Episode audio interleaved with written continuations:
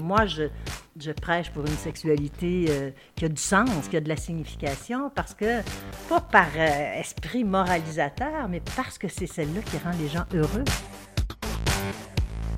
C'est presque invariable. À la fin d'une conférence, j'ai presque toujours une maman ou un papa qui dit Madame Robert, nous, notre petite fille ou notre petit garçon de 5, 6 ans, 7 ans, euh, il est arrivé dans la chambre en plein milieu de nos ébats sexuels. Euh, il a tout vu. Euh, c'est vraiment, on savait plus quoi faire. Pensez-vous qu'on l'a traumatisé?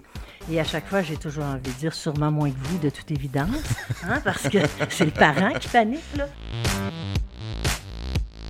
L'enfant qui a toujours entendu parler d'amour et de sexualité comme étant deux choses indissociables est beaucoup moins apte éventuellement à se protéger des agressions sexuelles venant d'une personne qu'il aime. Avez-vous remarqué, les jeunes, dans la pornographie, on s'embrasse pas? On s'embrasse pas dans la porno. C'est beding, beding, par pas, ça suit toujours le même cheminement. Euh, Avez-vous remarqué, les gars et les filles, que dans la pornographie, parce que les ados en consomment de la porno, hein, nous, ne nous gênons pas pour le dire. Par le jeu sexuel, l'enfant se rassure dans son identité euh, sexuelle, dans son identité de corps.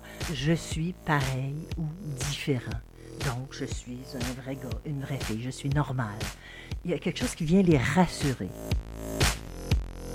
Moi, je me rappelle d'une scène dans une. Je ne me rappelle plus quelle émission, c'est une scène euh, érotique. C'était presque un viol. Tu sais, le gars rentrait, la fille dormait.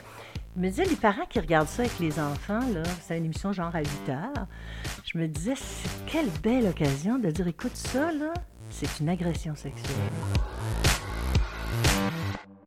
Ici Carlo Coccaro. Aujourd'hui, on parle de sexualité avec la communicatrice et sexologue de renom, Jocelyne Robert. Parce que son livre à succès Parlez-leur d'amour et de sexualité vient d'être réédité. Je suis allé la rencontrer chez elle pour une conversation franche et sans filtre sur l'éducation sexuelle de nos enfants. On aborde de nombreux thèmes allant des identités de genre à l'éducation sexuelle de nos jeunes enfants ou de nos adolescents et tellement plus encore. Vous allez être surpris de tout ce qui s'est dit. Écoutez bien jusqu'à la fin. Alors, sans plus attendre, bonne écoute.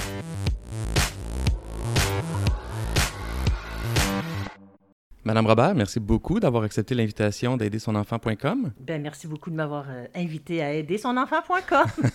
Vous avez écrit un livre qui s'appelle Parlez-leur d'amour et de sexualité. Oui. Vous mettez de l'avant l'aspect relationnel de l'amour à l'intérieur de la sexualité. Oui.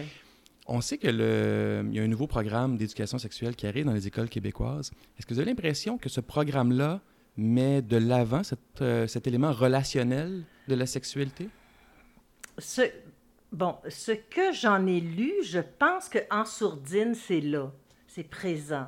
Euh, toute la dimension affective, elle est très, très présente. Fait forcément, si on va dans l'affectivité, on devrait aller euh, dans, le, relationnel, hein, dans l'intérêt pour l'autre, le, éventuellement l'engagement, euh, le désir d'une personne qu'on considère comme unique. Bon, ça devrait. Maintenant, moi, je pose toujours la question ça dépend comment c'est fait. C'est beaucoup plus facile d'énoncer euh, une série de. Euh, une liste de maladies transmissibles sexuellement, euh, d'infections transmissibles sexuellement, devrais-je dire, que de, de parler de, de parler d'une peine d'amour ou, ou d'orgasme à des adolescents. Ou de, on va souvent vers le factuel. vers la mécanique aussi beaucoup. Vers la hein. mécanique, vers le factuel, vers ce qui est comment dire, ce qui, est, objectivable, ce qui est, alors qu'on sait très bien que l'essentiel, c'est rarement ce qui est mesurable. Hein? L'essentiel, c'est qu'est-ce que je représente pour l'autre. Moi, je dis souvent, euh, euh, chez les adultes en tout cas, dans la relation sexuelle, le plus important, c'est pas l'ajustement des pièces, euh, des pièces anatomiques. Le plus important, c'est de, se sentir accueilli, désiré, choisi. Hein, c'est le sens que revêt. Et moi, je, je prêche pour une sexualité euh, qui a du sens, qui a de la signification, parce que, pas par euh, esprit moralisateur, mais parce que c'est celle-là qui rend les gens heureux. c'est celle-là qui aide les enfants à grandir, de connaître euh, ces, ces réalités-là, là, puis de se préparer à ça. Il y a, il y a parfois une, une dichotomie dans l'esprit des parents entre sexualité et bonheur. On, on a un peu Oui. honte d'avoir du bonheur avec la sexualité Oui. comme parents Oui. et, et com- comme, euh, comme couple et comme parents. C'est Oui. difficile à transmettre cette notion de bonheur-là à ses enfants. Oui. Comment on peut s'y prendre? Puis, ah, puis même là, là, vous utilisez un mot bonheur. Bonheur, c'est moins difficile que plaisir. Oui. Plaisir, c'est difficile. C'est pratiquement Ah. mal. Voilà, le, plaisir est suspect. Oui. Alors que, euh, surtout de nos jours, il y, a- il y a de la pornographie partout dans laquelle il y a du faux plaisir. C'est même pas vrai. C'est tonitruant, c'est du gros fake. Euh, oui, il y a une dichotomie, il y a une difficulté. C'est comme si le plaisir, tout ce qui est, tout l'aspect communication lié à la sexualité, donc qui inclut le plaisir, en tout cas on le souhaite, Mhm. euh, il y avait quelque chose là de moins noble. Ouais. C'est comme si le plaisir était une valeur moins noble. Et il y a autre, à part ce qu'on a intériorisé comme vieux principes, vieux préceptes judéo-chrétiens, je- je- il n'y a pas de raison que ce soit comme ça. Je vais vous donner un exemple très, très concret. Une question que les parents me posent très souvent, les parents de jeunes enfants en conférence, c'est celle-ci. C'est presque invariable. À la fin d'une conférence, j'ai presque toujours une maman ou un papa qui dit Madame Robert, nous, notre petite fille ou notre petit garçon de 5, 6 ans, 7 ans, euh, il est arrivé dans la chambre en plein milieu de nos ébats sexuels. euh, il a tout vu. euh, c'est vraiment, on ne savait plus quoi faire. euh, Pensez-vous qu'on l'a traumatisé? Et à chaque fois, j'ai toujours envie de dire sûrement moins que vous, de toute évidence, hein, parce que c'est les parents qui paniquent. Là. Euh, puis je leur dis toujours pour qu'on réfléchisse ensemble. Bon, d'accord, la, la petite fille ou le petit gars est entré. Vous aviez les quatre, vous étiez les quatre fers en l'air ou je ne sais trop. Qu'est-ce que vous avez fait à ce moment-là? Ben, la plupart du temps, les gens vont me dire, euh, ben, on lui a expliqué. Ah, ben, c'est bien, vous avez expliqué quoi? Ben, on a expliqué euh, comment on fait les bébés, l'ovule, le spermatozoïde, euh, la fécondation, la grossesse. Des fois, j'ai envie de dire la césarienne, un coup parti, tu sais. Et là, euh, je leur dis, d'accord, est-ce que vous étiez en train de faire un bébé? Puis, neuf fois sur dix, ils me disent, non, non, on ne veut plus d'enfants, ou on- non, euh, on faisait l'amour pour faire l'amour. Alors, qu'est-ce que l'ovule et le spermatozoïde est venu faire dans votre réponse? Et ça, ça illustre bien la difficulté qu'on a à parler de plaisir. Et pour l'enfant, ça aurait été beaucoup plus rassurant, parce qu'en éducation à la sexualité, les enfants ont besoin d'informations, mais ils ont surtout besoin d'être rassurés. Ça aurait été euh, beaucoup plus rassurant qu'on leur dise simplement, que le papa ou la maman dise simplement Écoute, ma chérie, on a l'air fou un peu, là, c'est peut-être énervant, mais rassure-toi, on se fait pas mal, on se fait du bien, on a du fun. C'est comme un jeu. Toi, quand tu joues, tu as l'air fou un peu, là, tu fais des culbutes, des galipettes, tu respires fort, tu cries, tu. Ben, ça, c'est rassurant pour l'enfant. L'enfant retourne se coucher et dit Ah, phew! Parce que ça peut effectivement être inquiétant. Ça pourrait être traumatisant même pour Oui. l'enfant de ne pas avoir Ben, ces explications. Ce qui va être traumatisant, ça va être la réaction du parent, beaucoup. Mais c'est vrai que ça peut être euh, bouleversant et inquiétant.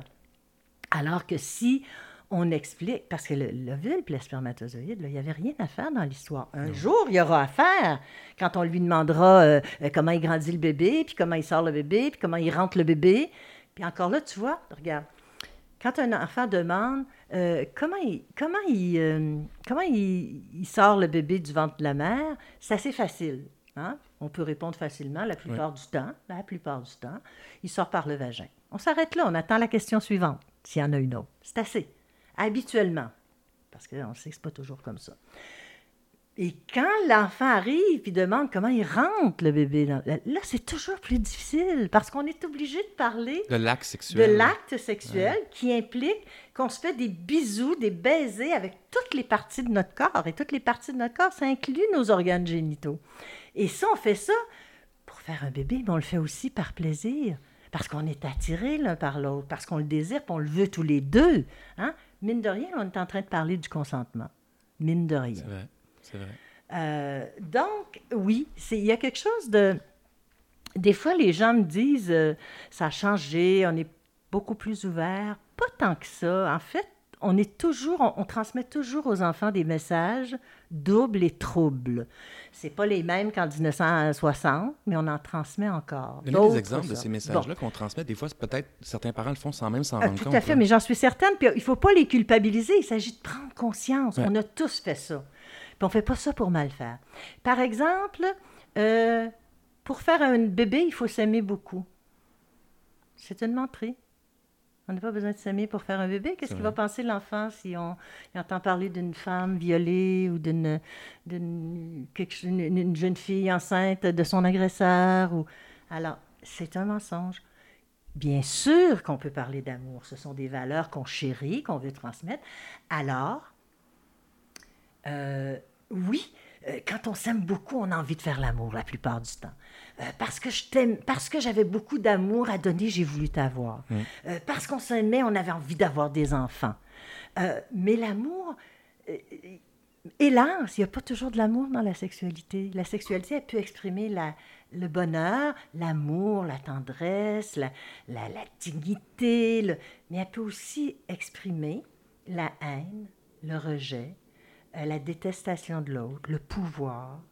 Euh, donc, il faut que l'enfant le sache. Et c'est à chaque parent qu'il appartient euh, d'aider l'enfant à cheminer de sorte euh, qu'il aille vers une sexualité épanouissante et de croissance, tout en sachant qu'il existe. hein.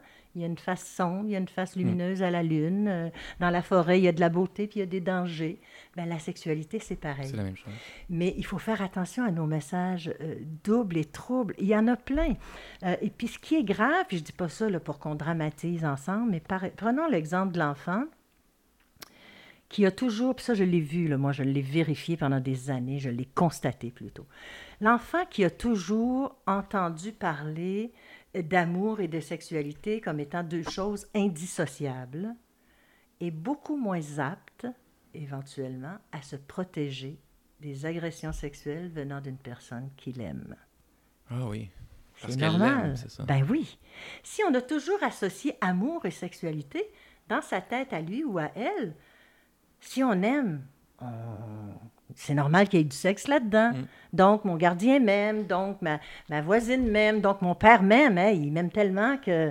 Puis ça pourrait peut-être même être culpabilisant pour cet enfant-là qui devient adolescent ou jeune adulte, qui a des relations sexuelles sans la notion d'amour, mais pour la notion de plaisir, justement, puis la Voilà. notion de tendresse. Ça Exactement. pourrait venir aussi avec des traumas de « Oui, mais je l'aime pas, je suis une mauvaise personne. parce que Voilà, je- mais ça c'est très intéressant ce que vous amenez là parce que moi c'est ce que je dis toujours aux parents, puis aux adolescents, puis aux enfants quand ils grandissent, l'amour, euh, la, la sexualité qui se vit pas forcément avec un grand A, mais avec un petit A, hein? amitié, attention à l'autre.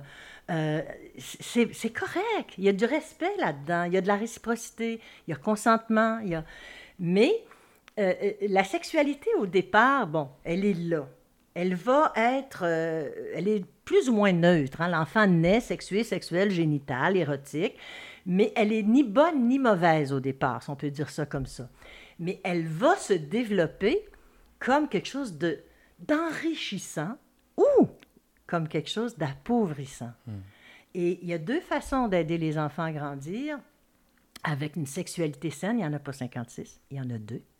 Il y a les mots, c'est pour ça que je vous donne des exemples avec des mots. Ouais. Il y a les mots qu'on utilise pour la nommer, la sexualité, pour en parler.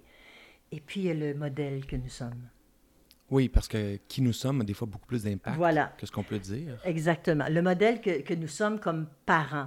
Tu sais, si la sexualité, on en parle comme quelque chose de, de grand, de beau, puis on a le sentiment que quelqu'un de proche de nous se fait pas mal bardasser sexuellement, bien là, il y a quelque chose de quelque chose de contradictoire. C'est anxiogène. hein. Tout ce qui est euh, ambivalent, contradictoire, ça crée de l'an- de l'anxiété.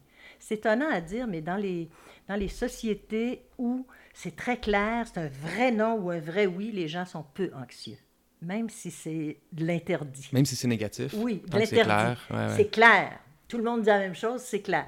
Mais dans les sociétés où il y a toutes sortes de messages différents, là, ça crée de Ah, c'est l'anxiété. intéressant, ça. On ne sait plus.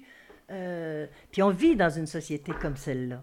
on, on, on, on parle de... On pense qu'on est très, très ouvert à la sexualité. Il y a de la pornographie mur à mur, euh, mais on parle très peu de plaisir. On vient de, de s'en rendre compte.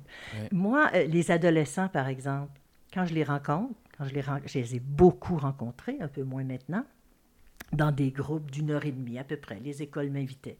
C'était drôle parce que très souvent, les écoles, les directions qui m'invitaient me disaient, vous savez, ça risque d'être tumultueux, euh, ils pensent qu'ils savent tout, ils vont chahuter. Ça chahutait jamais. Pourquoi? Pas parce que je suis plus fine qu'une autre, parce que j'arrivais en ne censurant rien Hmm. et en leur, dis pas, je vais- en leur disant pas, je vais venir vous montrer moi ce que c'est Ou vous dire quoi faire. Voilà. Et je commençais par dire, on va parler, tiens, on va parler de pornographie, parce que c'est à, mo- c'est à mode ces années-ci. Et là, je commençais par déconstruire la pornographie avec des adolescents de 15, 16, 17 ans. Ça- déconstruire, c'est-à-dire leur expliquer comment ça marche. Comment, ça, se marche? fait? Comment ça se fait la porno? D'abord, c'est un trust financier, c'est une industrie. Euh, c'est con, c'est du spectacle. Mm. C'est du spectacle. C'est pas un gars et une fille qui sont attirés. Avez-vous remarqué, les jeunes, dans la pornographie, on s'embrasse pas? On s'embrasse pas dans la porno. C'est biding, biding, par par, ça suit toujours le même cheminement. Euh, Avez-vous remarqué, les gars et les filles, que dans la pornographie, parce que les ados, ils en consomment de la porno, hein, ne, nous, ne gênons pas pour le dire. Euh, Avez-vous remarqué que dans la pornographie, presque tout le temps maintenant, il y a ce que j'appelle, moi, la signature éjaculatoire? C'est-à-dire que le garçon, l'homme, éjacule dans le chignon, dans les lunettes, de ses seins, d'en face. On voit l'éjaculation. Maintenant, c'est 9 fois sur 10. Pourquoi? Comme- Pourquoi c'est fait comme ça? Ben, c'est- c'est c'est une, c'est une appropriation. C'est comme une griffe. C'est comme euh, je, je mets ma griffe, je, je m'approprie, je signe. Donc, il y a une Ah. relation là, de dominant-dominé, là, très, très présente par cette. Et, et- et parce que il l'homme montre son pouvoir, son pouvoir, ben, voilà. Dans la porno, euh, pourquoi on s'embrasse pas? Parce que si on s'embrassait, forcément, on irait un peu à la rencontre de la personne. Le visage, les yeux, le regard, il y a une intériorité, là. Il y a un être Il y a une humain. tendresse. Oui, il y a un être humain qui apparaît. Alors que si on pénis, vagin, sein, éjaculation, sodomie, anus, On, est, on reste dans la mécanique. on reste dans des orifices à combler dans la pornographie hétérosexuelle. hein. Alors, euh, donc, et, et je leur disais aussi que, euh, je leur disais aussi que dans la pornographie, les sexes, le sexe des garçons, le sexe des hommes et des femmes sont euh, fabriqués. C'est-à-dire, bon, il y a leur sexe réel, et chez la fille, on va maquiller la vulve. On va mettre un produit pour qu'elle soit plus rose, euh, pour gonfler un petit peu les, les lèvres, pour que ça soit plus juteux, plus rose, plus, euh, plus sexuel. Ah oui.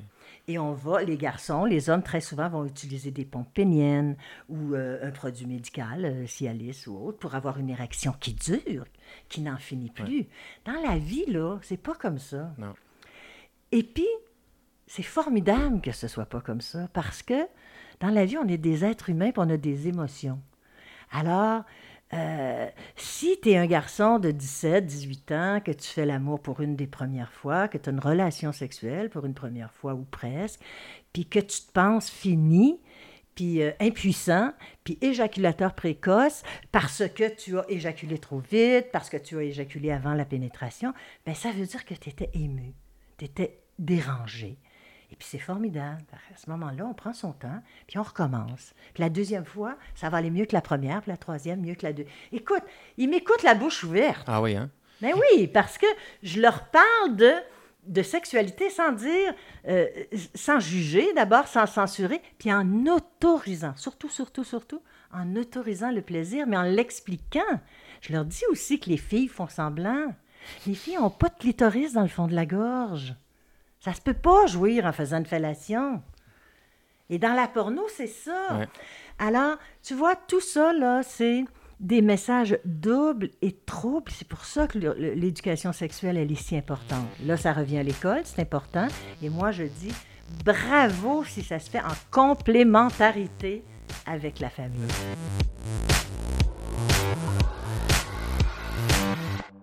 Je tape sexe sur mon, mon Google euh, Images, OK? Et là, il sort une ribambelle d'images. Je l'ai fait l'expérience. Bon. Parce que vous le nommez dans votre livre. Oui. J'ai fait l'expérience. T'as euh, vu ce qui sort? c'est. Hallucinant. On n'est même pas sur un site pornographique. Non, non, on non. est dans Google On est dans Google. et ce ne sont que des images extrêmement explicites. Extrêmement, des éjaculations faciales, des sodomies, Ouais. des... des- Et, et- et là, moi, je réduis ça en petits carrés pour faire une grande feuille avec une centaine d'images dessus, puis je montre ça aux gens. Et ça, c'est une petite fille ou un petit garçon qui a voulu peut-être être curieux sur la sexualité, Ouais. ou une petite fille qui a décidé de faire une recherche à l'école sur euh, les chattes. Elle voulait savoir comment ça marchait, les chattes, quand ils ont des bébés, à taper chatte. Mais c'est pas sur la chatte euh, qui se promène dans votre salon qu'elle est tombée, là. Hein? C'est ce qu'on appelle une vulve, que plusieurs appellent une... Alors, On fait quoi comme parents? Pour prévenir, pour. je- je- On est, Ah, dans cet environnement-là Ouais. comme parents. Donc, qu'est-ce qu'on fait? c'est sûr que dans l'idéal, si ils, tombent pas, mais s'ils le savent d'avance, c'est déjà moins pire. S'ils le savent d'avance, si ils ont été, ils ont été informés que la pornographie, la- le sexe est aussi une industrie, puis qu'on tombe sur toutes sortes d'affaires euh, inimaginables euh, si on, on- on- on veut, là, sur les, les- les réseaux sociaux ou sur Google. Ou... Déjà, c'est moins pire, mais la- le pauvre enfant qui tombe sur une scène de, de triple pénétration, je veux dire, c'est cata... Là, essaye d'y en- catastrophique, essaye d'y hein. enlever ça de la tête, Ah là, après, là. Alors, bon, dans l'idéal, contrôle parental si on peut. Il faut savoir que rapidement, les enfants sont plus habiles avec l'Internet que leurs parents, Ah ouais. fait que Oui, ça ils marche pas aller- Ils toujours. peuvent aller sur le Wi-Fi du Starbucks Absolument. pour avoir le même- voilà, puis ils peuvent voir ça chez le copain. puis- Ouais, ouais. Alors, les prévenir, leur dire, les informer de ça pour pas qu'il y ait de surprises euh, incommensurables, tu sais. Et puis, dans l'éducation à la sexualité, qui est quelque chose de simple au fond, mais dans le fond, euh, tout ce qui est très simple, c'est souvent très compliqué, c'est trop simple. L'éducation à la sexualité à la, à la maison, là, c'est super simple. C'est quoi? C'est profiter des moments propices. Tout le temps. En parler, Ah, pas, pas sortir ça de la... Pas ce soir, on va faire ci, ou... Bon, il y a un livre, un de mes livres, j'espère, que, que l'enfant a reçu. Est-ce quelque chose qui t'intéressait dans ce livre-là? Tu as envie qu'on... On, on choisit un moment. Il y a une scène à la télé d'amour ou de, d'érotisme. Ou... Moi, je me rappelle d'une scène dans une... Je ne me rappelle plus quelle émission. C'est une scène euh, érotique. C'était presque un viol. Tu sais, le gars rentrait, la fille dormait. Je me disais, les parents qui regardent ça avec les enfants, là, c'est une émission genre à 8 heures, je me disais, c'est quelle belle occasion de dire, écoute, ça, là, c'est une agression sexuelle. Ouais, ouais. C'est Ça- important. ouais. Tu sais? C'est une occasion à saisir. Et si on la saisit pas, ça peut nuire aussi. Ah Ben absolument. Dans la perception que l'enfant va oui, avoir. parce que l'enfant va s'imaginer, il va s'imaginer que c'est comme ça, Mm. tu sais, qu'on brasse ça, une fille, puis qu'on, on- voilà, on en fait ce qu'on veut. Puis tu vois, les, les- je, je, je sais que je suis tannante à parler de la porno, mais c'est tellement euh, influent depuis quelques années auprès des enfants puis des ados, ça, ça se dit même pas. Je veux dire, on a fait un bond là. euh, incommensurable dans, dans une, sur une mauvaise piste. Là. En peu les- de temps, parce que Oui, l'accessibilité aux technologies, c'est 10 ans sur les téléphones. Oui, donc exactement. très, très. Je dirais, moi, en 15 ans, là, on, a, on, a, on a dérapé complètement. Et les jeunes qui sont, les jeunes garçons et hommes, parce qu'ils sont comme ça maintenant aujourd'hui dans la vingtaine, la jeune trentaine, là, euh, qui sont dépendants à la porno, ce sont ceux qui, dès la puberté, ou à peu près, là, dès le moment où les hormones euh, s'installent, puis que la vibration de l'autobus leur donne une érection, là, euh, là, ils sont mis puis je les blâme pas, pour satisfaire leur curiosité, d'aller consommer de la porno. Et là, ils sont un peu tranquillement devenus dépendants à la porno. Alors, ces garçons-là, à 14, 15, 16 ans, 17 ans, peu importe, quand ils vont aller euh, vouloir s'approcher d'une fille qu'ils trouvent belle, qu'ils trouvent charmante, qu'ils désirent, ça va être très difficile. Parce qu'ils vont se retrouver dans un autre univers complètement. Et c'est terrible parce que ce qui se produit en ce moment, si on continue de ne rien faire, c'est que les adolescents et les adolescentes façonnent leur à un âge où ils sont extrêmement malléables, là, sont comme de la cire chaude, là, tu, sais, tu peux les former euh, à partir d'11-12 ans. Là. Euh, ils fabriquent leur personnalité érotique. À cet âge-là? Ben oui, Ah oui. ils fabriquent leur, leur personnalité érotique, ils fabriquent aussi, ils, ils installent, ils ancrent l'image qu'ils se font de la sexualité et pire encore, l'image qu'ils se font de l'autre sexe, de ce que c'est une fille. puis de ce que c'est un homme aussi, là, Mhm. si c'est un garçon, et vice-versa. Alors, c'est très difficile. Moi, j'ai des collègues qui font que de la, de la thérapie, là, ce sont des, des cliniciens, et autrefois, un jeune qui était dépendant à la porno, ou une jeune, ça arrive aussi chez les filles, c'était anecdotique, ça arrivait rarement. Maintenant, c'est extrêmement fréquent. Ah oui. C'est très, très fréquent. Ou le garçon qui va euh, aller se, se starter, comme il dit, là, sur un petit truc porno ou qu'il fait vraiment buzzer avant, là, pour être capable de... Alors, tu deviens dysfonctionnel, tu sais, parce que tu as enregistré un modèle qui est Et Ça se déprogramme pas facilement non, Non, plus. ben non, parce que là, le, le- le thérapeute doit entreprendre tout un processus de désensibilisation, puis, de, puis le jeune, la personne, elle perd son estime d'elle-même, là. Euh, Les gens pensent souvent que quand tu es... je sais pas si vous avez déjà vu le film euh, avec Michael Fassbender, qui est extraordinaire, ça s'appelait Shame, qui est un, vrai euh, sexaholique. là. Si vous pouvez le voir, là, regardez ça, c'est... On voit à quel point quand tu es un dépendant sexuel, c'est souffrant. Il y a des gens qui font des blagues puis ils disent Ah, c'est le fun, tu sais, ça donne toujours envie. C'est souffrant. C'est pas le fun. C'est pas le fun de te sentir obligé d'aller regarder de la porno dans la toilette puis de masturber à, trois fois dans la journée en travaillant. Ouais, ouais. C'est pas drôle. C'est pas le fun de pas être capable de, de, de fonctionner sexuellement, génitalement avec une femme que tu désires. Il n'y a rien de, de gratifiant là-dedans. C'est de la même. souffrance. Ouais. Si je suis un parent d'un adolescent ou d'une adolescente, disons Oui. d'un adolescent, vu que c'est les cas plus euh, probables, euh, et que j'ai des doutes, qu'est-ce qui, quels sont les symptômes ou les manifestations comme parent que je dois surveiller pour me dire peut-être que mon enfant a une dépendance à la pornographie ou pourrait en développer une compte tenu de ses habitudes de consommation de la pornographie ou ce que j'ai l'impression être? Ouais, peut-être dans la façon dont il parle avec ses chums, euh, tu sais, faire attention à... ou dont il parle de ses chums. Très souvent, surtout dans le monde de la sexualité, quand les enfants, les adolescents parlent aux parents, s'ils sont mal à l'aise avec quelque chose qui, qui porte eux, ils vont faire comme si ça appartenait à un autre. Ah, c'est intéressant. Tu comprends? Ils vont faire comme un tel a fait ceci ou euh, ma chum de fille, là, hier, elle, je te dis, la nounoune, elle se fait avoir. Son chum, il a demandé de baiser avec deux autres gars, puis elle a dit oui, puis un matin, elle se sentait là, vraiment comme une crotte de nez. Je ne dis pas qu'elle parle d'elle forcément, mais c'est possible. Mais c'est possible. Mais c'est possible. Parce que, euh, puis les adolescents, là, ils ont une distance avec les parents, puis c'est normal, elle est normale et saine, cette distance-là. C'est pour ça que je disais plus tôt, euh, c'est tellement important la complémentarité école-famille, parce que le parent, il y a une charge émotionnelle qui fait, surtout à l'adolescence, hein, il veut protéger son enfant, il veut pas qu'elle se fasse mal, il veut pas que... Bon, Euh, il y a une charge émotionnelle qui fait qu'il n'est pas toujours le meilleur aidant. C'est- Et, et c'est là que la complémentarité est formidable. La tierce personne qui est plus objective, que, que le jeune a l'impression qu'elle ne capotera pas, Ouais, ouais. hein, qui jugera pas, que là, ça devient, là, là, là, toutes les ressources sont là. Le parent veut, est, est là parce qu'il l'aime, puis ça, c'est bon aussi. Là, il veut l'aider, mais il ne sait pas trop comment. Et puis l'autre euh, compétent, j'espère, à l'école, est là pour, euh, pour soutenir, puis euh, être le, le miroir, mais le, le miroir objectif. Est-ce que la tierce personne pourrait être un oncle, une tante, Oui, un cousin, Oui. là, assez compétent, si jamais absolument. on a l'impression que l'école réussit pas à rejoindre mon enfant ou le fait pas bien? Oui, absolument.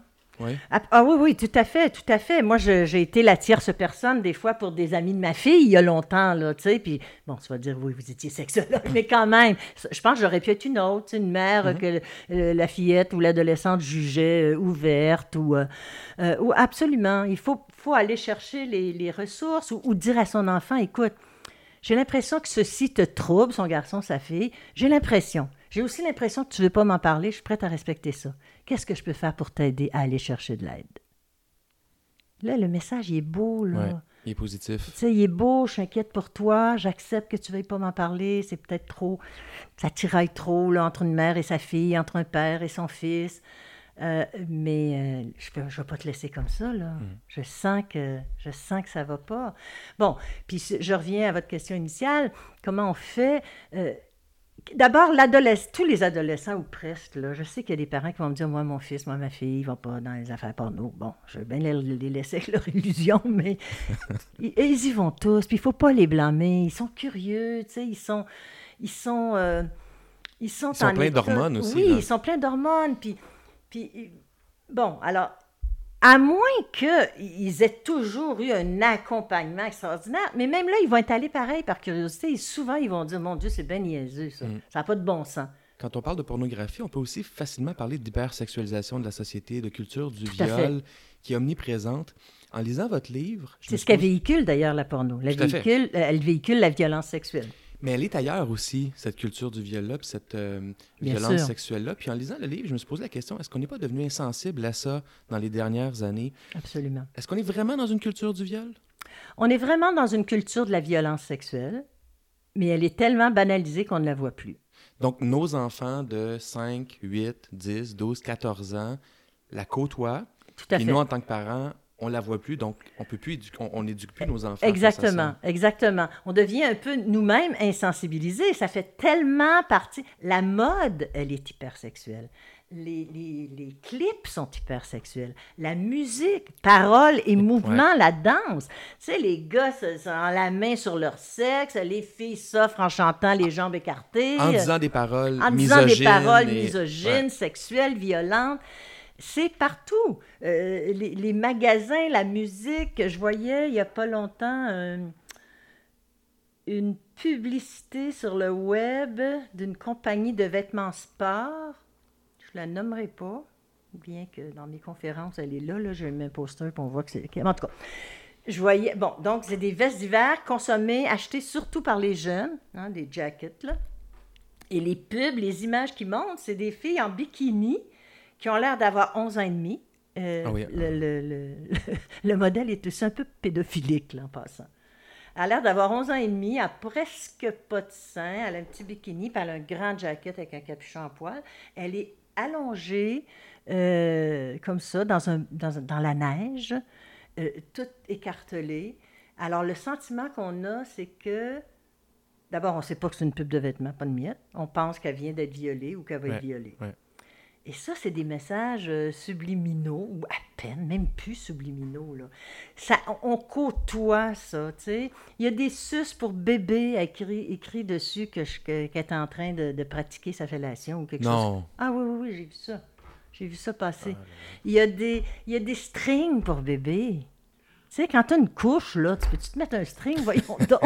Ça- donc, c'est pour dire que Donc, comme la- par- il faut rester attentif comme parent. Là. Oui, mais en même temps, il ne faut pas venir fou, tu sais. Moi, je dis, euh, si on est juste... euh, si on dévelop- Premièrement, faire un examen de conscience. Comme parent, premièrement, je le dis dans, dans le livre, puis je le pense vraiment, faire un petit examen de conscience, puis peut-être avec son conjoint, euh, s'il y a un conjoint ou une conjointe. Euh, qu'est-ce, que je- qu'est-ce qui me rend mal à l'aise? Qu'est-ce que j'ai reçu, moi, comme message sur- la sexualité? En ce moment, qu'est-ce qui me... Qu'est-ce que, avec quoi j'ai de la misère? Euh, est-ce que c'est avec la, mon bébé de 3 ans qui a toujours la main sur sa, ma petite fille qui a toujours la main dans ses culottes, dans sa- sur sa vulve? Est-ce que c'est avec, euh, qu'est-ce qui me fait peur? Premièrement, ça ne veut pas dire qu'on va avoir réponse à tout, mais on va avoir identifié des choses. Le nommer fait une différence. Oui, puis on, Ouais. va- on va, on va connaître nos limites.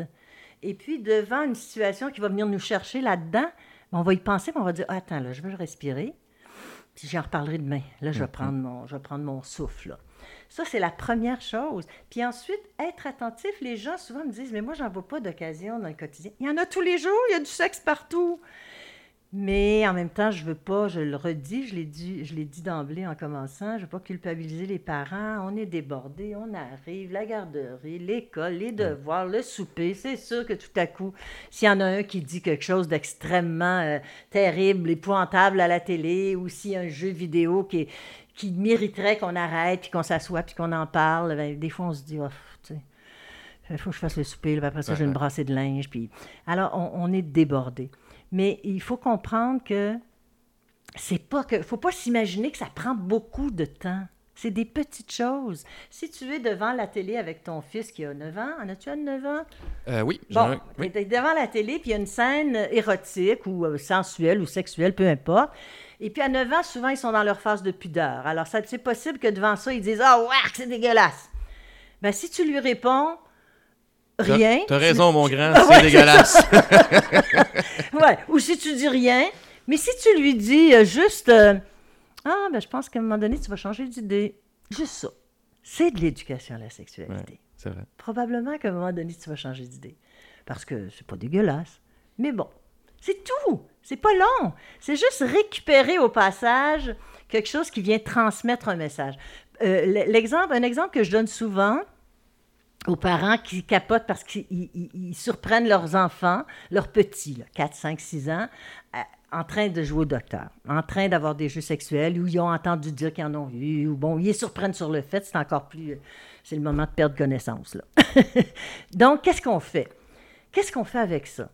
Euh, premièrement, il faut que les parents comprennent que le jeu sexuel, ça fait partie de la curiosité de l'enfant, du développement. De la même façon qu'il apprend à nommer son nez, ses oreilles, sa bouche, il a, besoin de connaître ce qu'il est. Et quand il se compare avec un autre, bien sûr, ça chatouille peut-être, puis on y rit, puis ils, sentent, surtout qu'ils font sans cachette, qui dérangent les parents. Là.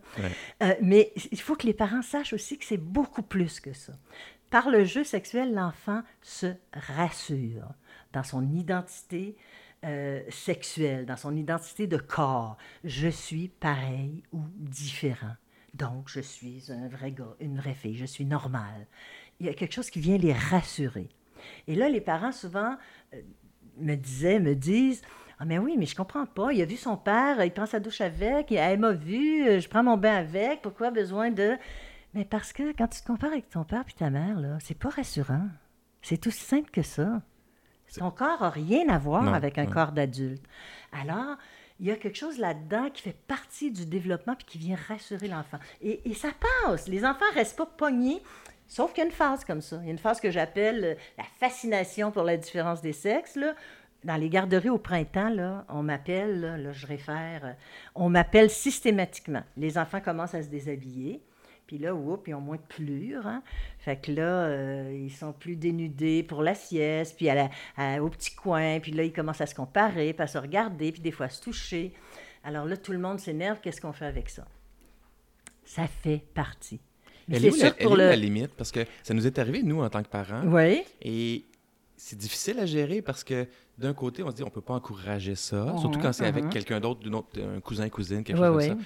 On veut pas encourager tout le monde trouve ça un peu normal dans ce que nous, on a vécu, mais en même temps, on a tendance à dire non, fais pas ça, c'est dans l'intimité. C'est ce qu'on a. Ah, mais ça, c'est correct si, si, la, si la, chose se produit publiquement. Euh, je, continue mon exemple de tantôt. Les parents surprennent deux enfants. C'est une belle occasion de leur dire écoutez, c'est sûr que ça dépend de l'âge, là aussi. Bon, écoutez, je vois que vous, êtes, vous avez le goût de découvrir vos corps c'est normal. C'est normal. Vous êtes curieux. Puis probablement, tu sais, c'est comme quand vous jouez à. L'enfant, là, euh, j'ai l'air de m'écarter, mais je ne m'écarte pas. Dans le jeu sexuel, il faut que le parent, l'adulte, comprenne que l'enfant, c'est pas un adulte miniature. Moi, je reste toujours dans les cadres de la normalité. Là. Les enfants, puis des, tu sais, pas d'affaires problématiques ou d'enfants abusés. ou euh, bon. Alors, euh, c'est. C'est pas un mini-adulte. Non, non, c'est pas un mini-adulte. L'enfant, se lève pas le matin euh, en se disant après-midi, je vais jouer au docteur avec la voisine à la garderie. Non. Alors que toi, tu peux te lever le matin en disant ce soir, avec ma femme, ça serait le fun, là, ça fait un bout de temps. Pas l'enfant. L'enfant, il ne pense pas à ça. L'enfant, dans un contexte habituel, normal, qui n'est pas dysfonctionnel, le jeu sexuel va s'intégrer dans le jeu. Si tu joues à te déguiser, puis à te déshabiller, puis à te faire changer de costume, si tu fais une cabane, euh, tu vas peut-être passer à te dénuder complètement, puis rire, puis te comparer, puis bon.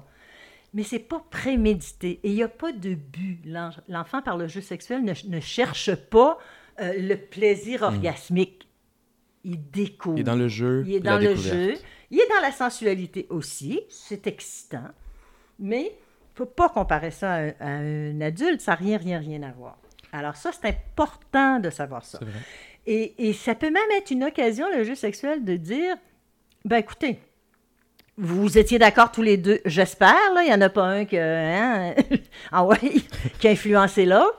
Et puis deux, mais vous savez, jamais avec un grand, même pas un grand de la famille. Oups, on vient de passer un message extraordinaire sur la prévention des abus sexuels. Hmm. Alors, on a dit en peu de temps, on a dit à l'enfant, la sexualité, c'est beau et bon, mais pas tout le temps. Et puis, on condamne pas euh, Donc, on leur dit pas de ne pas recommencer. On leur dit c'est normal.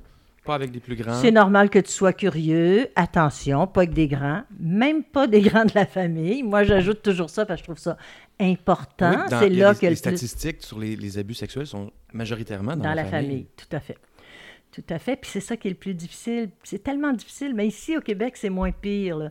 Mais en France, par exemple, où je vais régulièrement, c'est terrible. L'autre jour, il y a une journaliste qui me demande euh, une entrevue sur les agressions sexuelles, mais elle ne voulait pas parler des agressions sexuelles dans la famille. Ben, j'ai dit là, vous voulez parler de 10 des. Fait que, moi, je peux pas. Je peux pas faire semblant que ça n'existe pas. Mm. Tout- Mais c'est pour dire, Ah ouais. c'est toujours plus difficile. On ne sait pas trop comment. On a peur.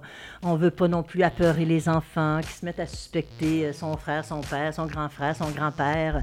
Mais c'est tellement fréquent qu'il faut, il faut absolument en parler.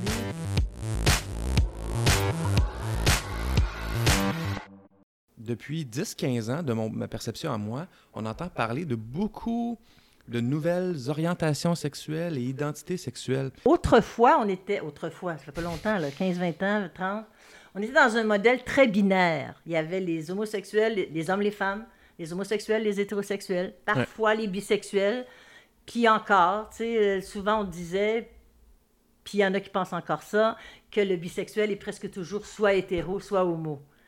Mais rien n'empêche de faire des expériences. On peut très bien, moi je pourrais très bien être une parfaite hétérosexuelle puis avoir, vivre de l'érotisme Oui, avec ça, une avoir la notion femme. de plaisir. Voilà. Donc, il faut faire attention. Il faut faire attention. Puis euh, là, c'est c'est rendu, moi, je trouve qu'il y a quelque chose d'un peu. euh, d'un peu. euh, comment dire? Tu sais, ça se peut plus, là. Euh, là, t'as les bi, t'as les tri, t'as les hétéros, t'as les homos, t'as les, Les queers. les queers, t'as les, euh, les euh, comment ils appellent, les pans, les, les pans romantiques, les pans sexuels. les- Là, j'ai fait la liste l'autre fois, je pense que j'étais rendue à 40. Là. Je pense, et ça c'est mon avis, je pense qu'il y a toujours dans notre humanité sexuée des hommes et des femmes, biologiquement. XX, XY, on s'en sort pas. Euh, a un X euh, en plus ou un Y en moins, ça fait une personne qui est soit syndrome de Kleinfeld. C'est, Biologiquement, c'est oui, connu. biologiquement, c'est, un problème. Là. Bon. Maintenant, ce qu'on constate, c'est qu'on peut être XX, XY biologiquement. On peut avoir un sexe biologique dans lequel on ne se reconnaît pas.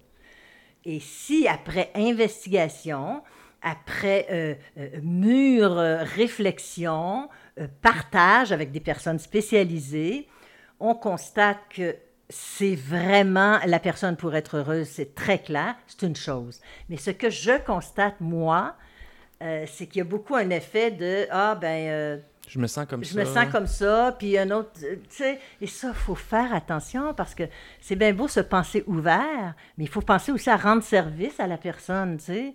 Il, faut, il, faut que, il faudrait que, j'aime pas le mot il faut, mais il faudrait qu'éventuellement, euh, cela la rende euh, euh, plus équilibrée, mieux dans sa tête, dans son corps, dans son cœur, plus heureuse, plus que tout mélanger, tu sais. Ou- oui, ou plus que d'être le résultat d'une indécision. Ben voilà, puis d'une influence. Il y a quelque chose aussi de, de très... euh, fait que je, je- je suis très... euh, c'est très nouveau, hein? Mais je oui, pense que c'est difficile, on n'a pas de recul par rapport à ça. Alors, je pense que dans 20 ans, ça va peut-être être plus clair. Je ne pense pas qu'il y avait une telle variété avant. C'est sûr qu'il y avait plus d'homosexuels, qu'il y avait probablement plus d'une certaine bisexualité, mais je pense pas qu'il y avait une telle variété que ce qu'on voit maintenant, c'est qu'on invente un nouveau mot à chaque jour, tu sais. Un enfant, par exemple, qui dit à 4 ans, euh, je vais être une fille ou je vais être un garçon, ben, il faut, faut d'abord se demander pourquoi il dit ça, avant de conclure que... Et maintenant, là, ce que je trouve inquiétant, c'est que souvent, on conclut vite, vite, vite. ah, il y a un problème d'identité, de genre. Mais l'enfant de 4 ans qui vient de constater, par exemple, que euh, les femmes ont des formidables privilèges, sa mère, sa mère vient d'avoir un autre enfant, puis enceinte, puis tout le monde est autour Ouais, ouais. d'elle, puis elle est comme une reine, puis Ouais. ben lui aussi, il veut avoir, il veut, avoir ça, ce- cette attention-là, cette lumière-là. Euh, la petite fille qui a plein d'interdits parce que justement, elle n'est pas un gars. euh, que sa mère la, la, la bichonne, puis il en fait une petite princesse, puis l'habille euh, de sorte qu'elle ne peut pas grimper dans les arbres, puis qui est une petite Lolita, ben, Mhm. peut-être qu'elle veut aussi euh, grimper dans les arbres puis euh, se battre dans le champ. puis Oui, oui. alors elle se dit, elle dit, ben moi aussi je veux être un gars. Alors, il faut faire attention. Est-ce que l'enfant dit je veux être? On lui demande pourquoi, puis on essaye de comprendre qu'est-ce qui se passe. Ou est-ce qu'il dit je suis? Juste ça, c'est pas pareil. C'est vrai. Juste ça, c'est pas pareil. On porte plus attention. C'est dit je suis, j'ai toujours été un garçon. Moi, je, je suis pas une fille, je suis pas un gars. Bon. Et, et là, il faut se donner un peu de temps, puis accompagner ça. Oui, puis on n'a pas besoin de le définir non plus tout de suite. Ce que je comprends, c'est pourquoi tu te sens comme ça, pourquoi Mais tu dis oui, ça? y a-tu quelque chose? Qu'est-ce que tu envie chez les filles? Ouais. Qu'est-ce que tu envie chez les. Tu sais, qu'est-ce que tu envie chez les une garçons? décision à prendre. Mais non! Ouais. Mais c'est ça là, que je trouve. Il y a une prof qui me disait l'autre fois que euh, il y, a, il y un enfant qui venait de qui venait là, de découvrir qu'elle était de l'autre sexe, puis qu'elle demandait tout à coup de s'appeler, euh, dis n'importe quoi, là, je veux pas, Roland au lieu de Rolande, là, tu sais. Ouais. Et puis les parents, ils ont dit, ben oui, il faut le faire, c'est ça qu'elle veut. Mais non, euh, non. Un instant, là, on va... Parce que je dis pas si elle avait toujours été comme ça avant, mais non, tout à... Alors, qu'est-ce qui s'est passé? Et ceci dit, euh, je, je trouve que cette- ces questions-là, ce qui est fatigant, c'est qu'on marche sur des œufs, on n'est pas capable d'en parler sans que les gens t'accusent de, de fermeture ou de, de- Et c'est au contraire, au contraire, sauf que, tu sais, à partir du moment où les questions des identités de genre deviennent des idéologies, là, c'est inquiétant.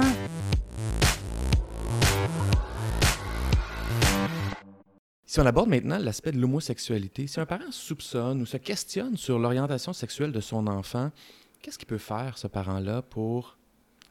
Moi, j'aime beaucoup le, le- le- le- le verbe outiller ou accompagner ouais. son enfant dans ce chemin-là, qui est le, sien ou qui n'est pas le sien, mais que son enfant a 6, 8, 12, 15 ans. Qu'est-ce qu'on fait comme parent?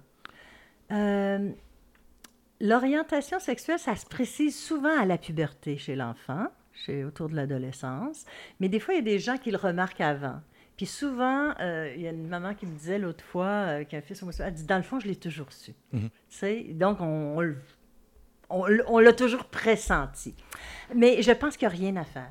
Je pense qu'il n'y a rien à faire. Il faut être avec l'enfant de la même façon qu'on l'est ou qu'on le serait avec un enfant qui semble se développer euh, euh, euh, comme ayant une orientation hétérosexuelle. C'est sûr qu'on peut quand même aborder la question, dire que euh, c'est aussi normal que je reprends mon exemple de tantôt, que d'être gaucher ou droitier. Il y a juste 10% des gens qui sont gauchers, puis à peu près 10% des gens qui sont homosexuels. Puis ces gens-là, mais tu sais, il faut en parler. Méritent Ouais. autant le respect, l'amour, euh, tout ça. Banaliser, à la limite? Oui, oui, en tout cas, ne pas. euh, euh, c'est sûr que c'est marginal par rapport à une majorité, Mhm. mais c'est pas anormal. C'est-à-dire que, surtout dans le domaine de la sexualité, on ne peut jamais parler d'une normalité avec un grand N. Euh, parce que dans le domaine de la sexualité, tu sais, la normalité, elle est, euh, pour les religieux, elle est biologique, euh, elle est religieuse, biologique, elle peut être statistique, elle peut être culturelle. Pour le, médecin, elle va être biologique aussi. Pour le... Bon, alors selon la grille qu'on porte, la normalité est autre. Mais moi, je pense que dans le monde, dans l'univers de la sexualité, la normalité, en deux mots, la normalité, euh, c'est la sexualité qui s'exprime dans un contexte moral, pas religieux, mais moral, humaniste, basé sur des valeurs. Respect, consentement véritable, réciprocité, égalité, dignité. Ça, c'est une normalité. C'est une normalité humaine, humanisante, humaniste, et qui est morale aussi. Qui est, qui est morale dans le sens de- de- d'un humanisme et non pas dans le sens d'une religion. Parce que ce qui est moral dans le sens, par exemple, de la religion catholique, ben euh, non, tu peux pas être homosexuel, puis non, tu peux pas te, tu peux même pas avoir de, tu peux pas euh, vivre une, une interruption volontaire de grossesse. Il faut que tu accouches de ton enfant, même si tu as été violé euh, ou à peu près. la contraception, Voilà. même la notion de plaisir dont on parlait au début de l'entrevue, elle n'est pas présente dans la région catholique. Le plaisir charnel est mal. Absolument. Donc, on, on rentre dans d'autres balises. Non, on est encore dans la religion catholique dans un modèle sexuel, en tout cas apparent, apparent, de procréation. public. Ouais, De- ouais. Et, et- et on est passé, en fait, on est passé d'un modèle sexuel de, de fécondité, de procréation, à un modèle sexuel, les gens disent souvent de plaisir. Non, un modèle sexuel de consommation, de, de marchandisation, d'instrumentalisation. On n'est pas dans un modèle de plaisir. Si on était vraiment dans un modèle sexuel dans nos sociétés, de- dans un modèle sexuel de plaisir, ça veut dire qu'on serait autant ouvert euh, à la sexualité des personnes handicapées, à la sexualité des vieux. C'est pas vrai. Alors qu'on est mal à l'aise par Oui, on est mal à l'aise. Regarde, il y a quatre formes de sexualité, même si on se pense très ouvert, euh, qui sont encore tabous. Je viens de les nommer. La sexualité des personnes âgées, la sexualité des, enfants, des petits-enfants, ça nous énerve. On a toujours peur qu'ils deviennent anormaux, mhm. qu'ils deviennent des exhibitionnistes de borne fontaine, des, des, pervers polymorphes. Bon, personnes âgées, enfants, homosexualité c'est encore tabou. La preuve, c'est qu'il y a encore de l'homophobie comme ça se peut pas. Et c'est pour ça que si on a un enfant, il faut lui dire que ce qui nous inquiète, c'est pas qu'il soit homosexuel, c'est que ça va être plus difficile pour lui ou pour elle. Les embûches, il y en aura plus. Bon, homosexualité. Personne handicapée, je pense. Il en reste une quatrième, masturbation. Ah, masturbation. Masturbation, c'est encore tabou. Moi, quand je parle aux filles d'explorer leur corps pour savoir ce qu'elles aiment, au lieu de faire semblant de jouir, tu sais, elles me regardent, puis pourtant, elles font, font toutes sortes d'affaires le désir, le plaisir qu'on peut connaître, qu'on peut apprivoiser par l'auto-érotisme, par la masturbation, c'est encore un peu euh, difficile. C'est comme s'il fallait qu'il y ait un gars qui arrive avec une baguette magique, là. Et bon. Alors, est-ce que dans, ces quatre formes de sexualité-là, ça, je trouve ça vraiment intéressant. Bon, j'ai l'air de dire que je suis intéressante. Euh, il y a un dénominateur commun qui est bien frappant. Est-ce que vous le voyez? masturbation, euh, homosexualité, personnes âgées et petits-enfants. Le dénominateur commun, c'est que ce sont des sexualités qui ne visent que le plaisir. Hmm. Ça ne peut pas mener à, la, procréation. Donc, le sacré modèle de, de, fécondité des années, on l'a encore. Ah on, tout le monde, il est intériorisé, il est, il est encavé, il est ancré en nous on a de la misère. Jocelyne Robert, merci beaucoup. Ça a été extrêmement intéressant. Et je dois dire, euh, pour avoir lu le livre, la notion de euh, ce qui est normal, de ce qui ne l'est pas, et des, des principes moraux et humanistes, je trouve ça extrêmement intéressant. C'est présent. hein? Oui, puis mon éducation est teintée d'autres principes aussi, puis comme tout le monde. Euh, et ça me, ça me recentre beaucoup sur ce que je vais faire avec mes enfants, puis dans ce que je veux qu'on communique aussi, c'est il y a des principes euh, universelles sur lesquelles on peut se baser, Absolument. qui sont bien, qui des valeurs, voilà. exactement. Puis c'est probablement là-dessus que les parents devraient se concentrer, en partant aussi de leur point de départ, de cette réflexion-là. Tout à fait. Qui je suis, qu'est-ce qui m'embête, qu'est-ce qui me dérange, qu'est-ce que j'aimerais léguer à mes enfants aussi en termes d'éducation sexuelle. Je leur recommande beaucoup ce livre-là aux, parents. Ben, merci, ça me fait plaisir. Puis en même temps, je, je pense, j'ai l'air de me péter bretelles, que tu as raison de le recommander. Oui. Parce que j'y ai tout mis, tu sais. c'est comme si j'avais voulu rencontrer chaque parent puis donner tout ce que tout ce que les enfants m'ont appris, mm-hmm. tout ce que les ados m'ont appris. C'est ça que j'ai voulu faire. Alors, merci à vous. Merci beaucoup. Voilà, j'espère que vous avez apprécié cette, euh, cette conversation que j'ai eue avec Mme Jocelyne Robert. Je vous encourage fortement à vous procurer son livre, donc Parlez-leur d'amour et de sexualité, L'éducation sexuelle s'appresse aux éditions de l'Homme, qui vient tout juste d'être réédité. Je l'ai lu de A à Z et c'est un livre que je recommande chaudement à tous les parents d'enfants ou d'adolescents et même aux grands-parents qui veulent avoir un rôle à jouer en ce qui a trait à l'éducation sexuelle de leurs petits-enfants. On y aborde plusieurs thèmes de l'hypersexualisation, aux dépendances, au consentement et aux relations égalitaires et plus encore. Si vous avez apprécié l'entrevue d'aujourd'hui et nos podcasts, nos balados, je vous encourage fortement à laisser vos commentaires sur la plateforme sur laquelle vous les écoutez, que ce soit iTunes, Google Play ou les autres. Ça peut faire une différence pour nous permettre de rejoindre encore plus de gens pour amener les jeunes et les parents à leur plein potentiel. Merci tout le monde, à bientôt.